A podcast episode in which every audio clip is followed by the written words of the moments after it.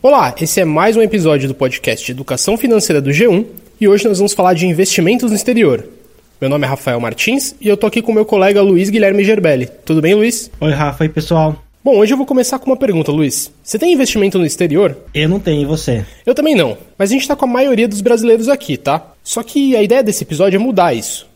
A novidade recente nesse assunto é que a CVM, que é a Comissão de Valores Mobiliários, anunciou uma mudança de regulação que vai permitir que os investidores brasileiros tenham acesso mais fácil a ações de empresas estrangeiras.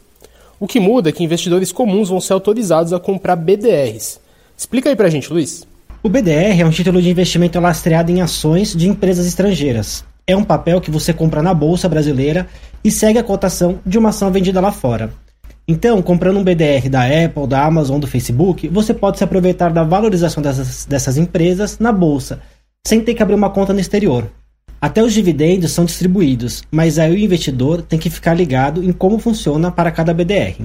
Esses títulos já existiam, mas só podia comprar quem tivesse um milhão de reais em investimentos, que são chamados investidores qualificados.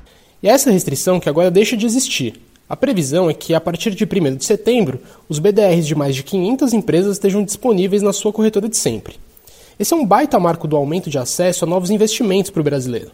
A gente conversou com Alberto Amparo, ele é analista da carteira internacional da Sun Research.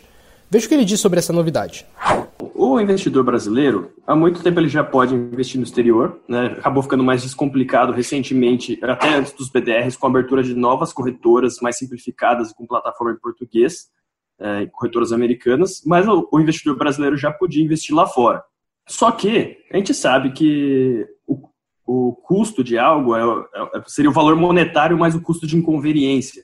Né? E tem, entre aspas, um, certo, um custo de inconveniência elevado para o investidor médio que é desinformado, porque lá fora você tem que abrir a conta, você tem procedimentos tributários relativamente diferentes, é cotado em dólar, né? Então ela tem essa entre aspas, dificuldade, as pessoas elas tendem a não sair da zona de conforto.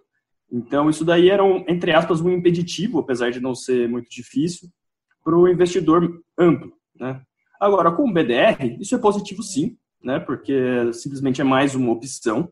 E o BDR, a grande vantagem dele é a, a facilidade com que você pode negociar. No final das contas, ele acaba indo de perfil.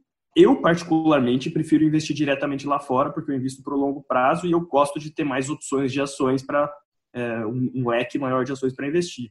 Mas o BDR ele vai ser útil para muita gente aqui no Brasil, porque ele é bem mais complicado e está aumentando bastante o número de opções, de a, gama de BDRs é, disponíveis. Eu lembro que em 2018 tinham 150, agora tem mais de 550. Né? E a liquidez também deve melhorar. Então, eu acho que tudo que vem para descomplicar, né, para facilitar, eu acho que é positivo. Eu acho que ninguém está sendo obrigado a comprar BDR. Eu acho que vai do investidor decidir o que é melhor para ele. Mas isso é interessante do ponto de vista que, entre aspas, democratiza ainda mais, não que já não, não fosse democratizado, o investimento no exterior.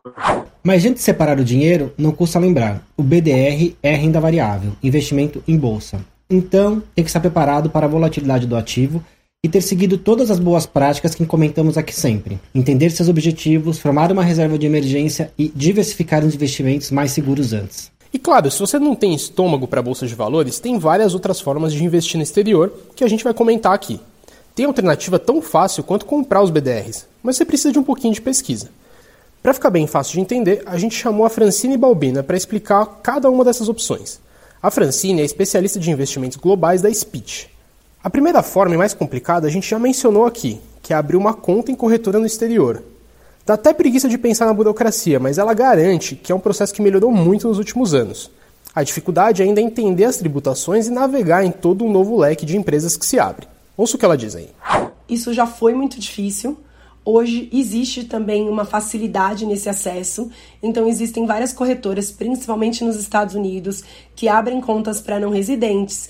Existem corretoras hoje que focam em clientes brasileiros, que falam português, que você consegue é, você não precisa, né? Você consegue com seus documentos brasileiros, eles já entendem o que, que é um CPF, o que, que é. Então, eles já se posicionaram para poder atender clientes brasileiros. Então, hoje você tem uma facilidade em abrir uma conta numa corretora estrangeira que até alguns anos atrás não se tinha. Inclusive corretoras que não têm mínimo. Então, ah, eu quero mandar 50 reais? Pode, não sei o que vai dar para comprar, mas você pode. Tem muita gente que abre a conta e depois fica assustado, né? O que, que eu faço agora? Porque eu mandei meu dinheiro e agora eu tô vendo aqui um número gigante de empresas e não sei o que fazer. E até para dar uma ideia, são números gigantes quando a gente vai para o exterior. É, no Brasil, a gente deve ter um pouquinho mais de 400 empresas listadas na Bolsa Brasileira, né, na B3. Só nas bolsas americanas são mais de 5.400. Então você já entra em um outro universo. De ETFs, a gente tem 20 ETFs no Brasil, dois que investem no exterior. No mundo são mais de 7 mil ETFs. Nos Estados Unidos são mais de 3 mil. Então você entra aí num, num universo muito grande. E eu acho que isso assusta porque a gente não está acostumado com esses números. Então é, é, você tem essa questão de ficar perdido. Se você quiser experimentar uma forma mais simples para começar, o ideal é partir para os ETFs. Os ETFs são fundos de índice. Isso significa que eles só replicam a rentabilidade de um índice específico. Tem uns que seguem o Ibovespa, outros IPCA e por aí vai. No Brasil, tem só duas opções que investem no exterior. São o IVVB11 da BlackRock e o SPXI11 do Itaú. Os dois seguem o SP500, índice das maiores empresas da bolsa americana.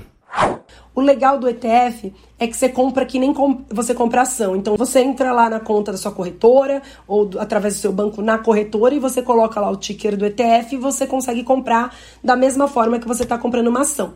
E aí o ETF te dá exposição ao índice, então ele está te dando uma cesta de ações. E sempre tem a opção de partir para os fundos de investimentos. Eles podem ser os multimercados, que buscam rentabilidade de ações e câmbio, por exemplo, ou os de renda fixa, que investem em juros ao redor do mundo. Só precisa pesquisar bem o que te agrade e ficar de olho na lâmina do fundo para ver onde ele está alocando seu dinheiro. A Francine explica um pouquinho mais. A gente tem os fundos de investimentos, já que eu falei de fundos de investimentos, e aqui eu vou dividir em duas vértices, né? A gente tem os gestores brasileiros, que são especializados em investir em Brasil, mas montam um produto e podem alocar até 20% do patrimônio no exterior. E existe também os fundos que são domiciliados no Brasil e que investem 100% do recurso no exterior. Esses fundos normalmente, hoje já tem algumas gestoras brasileiras que estão aí no mercado há algum tempo e que fazem né, esse estudo, mas normalmente são gestoras estrangeiras que montam o produto no Brasil, não tem nenhum expertise de Brasil, não estava investindo no Brasil, mas elas montam para captar o investidor brasileiro, a investidora brasileira, e, e mandam todo o recurso lá para fora e aí vão alocar no produto. E aí você tem fundos de renda fixa global, ações global, fundos que só focam em mercados emergentes, fundos que de Ásia, enfim. Aí você tem aí várias estratégias como a gente tem no Brasil, mas só olhando para o exterior. Hoje, os fundos de investimento que investem 100% no exterior, por questões regulatórias, eles só estão disponíveis para o investidor qualificado. Então, aqueles com mais de um milhão de reais investimentos. E não dá para falar de investimento no exterior sem falar de dólar. A moeda americana sozinha se valorizou quase 40% em 2020. Na hora de analisar se o investimento está caro ou não, é importante olhar para o câmbio? O Alberto Amparo da Suno acredita que não. Até porque se a filosofia for de aportes regulares, as oscilações do dólar perdem importância. Quem esperou que baixasse em 2020, por exemplo, não se deu bem. Veja o que ele diz. Bom, é muito difícil você estipular quando o câmbio está caro, quando o câmbio está barato e a gente não tem evidência nenhuma se o dólar vai cair ou vai subir. O que, o que a gente tem de evidência? A inflação lá fora é mais baixa que aqui dentro. Então, todos os anos, o dólar, entre aspas, se valoriza com relação ao real. Enquanto se mantiver, o dólar só vai descolar no longo prazo. Então, uma coisa é o cara olhar, sei lá, 2008, 2009, 2007, perdão, não sei, o dólar estava dois reais e o cara achar que vai voltar naquele patamar simplesmente porque ele viu. Né? Pensa que naquela época a China estava comprando commodities do mundo inteiro commodity estava no all-time high, Brasil é commodity, então a gente estava ganhando muito dinheiro, né? E, e, a inflação agiu muito desde aquela época. Então, grandes investidores, eles não olham para o câmbio. O câmbio, entre aspas, é o preço de tela. O que você olha para a empresa lá fora, para a empresa aqui dentro, você vê qual é a, a melhor oportunidade do momento, que você conhece mais, está mais de contato, que tem mais margem de segurança. Eu acho que fazer aportes constantes, você acaba minimizando também uh, a oscilação do câmbio. Agora que você já sabe quais são as principais opções e tem visão da influência do câmbio, o que fazer? O BDR vale a pena? Não vale? É melhor partir para os fundos? O racional é o mesmo por trás de qualquer investimento, mas dá uma olhada no que o Alberto recomenda como reflexão para se fazer antes de aplicar o seu dinheiro. Bom, eu acho que o BDR, do mesmo jeito que uma ação, não é algo para uma pessoa que não estudou. Porque se você simplesmente comprar uma ação ou um BDR porque seu vizinho te falou que vai subir, você vai estar especulando. Você vai estar completamente à mercê da volatilidade, você não vai saber se a empresa está cara, se a empresa está barata, se caiu porque a empresa está ruim, se caiu porque é pessimismo do mercado. Então, acho que tanto para comprar ações quanto para comprar BDRs, você tem que ter estudo. Você comprar um ETF, por exemplo, do S&P 500, do SP 500, que é uma cesta das 500 maiores empresas dos Estados Unidos, isso seria bem mais atraente para um investidor iniciante, do ponto de vista que você não precisa estudar as 500 empresas. Você está comprando uma fatia da economia dos Estados Unidos, e se os Estados Unidos forem bem no longo prazo, como eles foram no, desde o, de 1700 e pouco, você vai ter seu retorno. Né? É um jeito fácil de você diversificar. E, por exemplo, o que o Warren Buffett fala se você é um leigo? Diversifique. Ele não vai falar para você, ah, compre empresas boas. Ele nunca falou isso, porque empresas boas podem estar caríssimas. E, e eu não recomendaria para uma pessoa que acabou de chegar sair comprando BDRs a esmo simplesmente porque ele gosta da empresa. Né? Eu ficaria com o S&P 500, com por exemplo, né, que é bem diversificado. Resumo da ópera: o investimento no exterior oferece oportunidades ótimas, seja na proteção da sua carteira com uma moeda mais forte, longe das oscilações do Brasil, seja como uma oportunidade de investir em setores que o país não se sai tão bem. O investidor no Brasil não costumava olhar para fora porque investimentos seguros aqui rendiam muito, mas é um tempo que parece ter acabado. Além disso, a gente vê as bolsas americanas em momentos ótimos. Nas últimas semanas, por exemplo, o índice Nasdaq bateu recordes, puxada pelas empresas de tecnologia. A Francine deixou uma análise desse novo momento. Ouça só.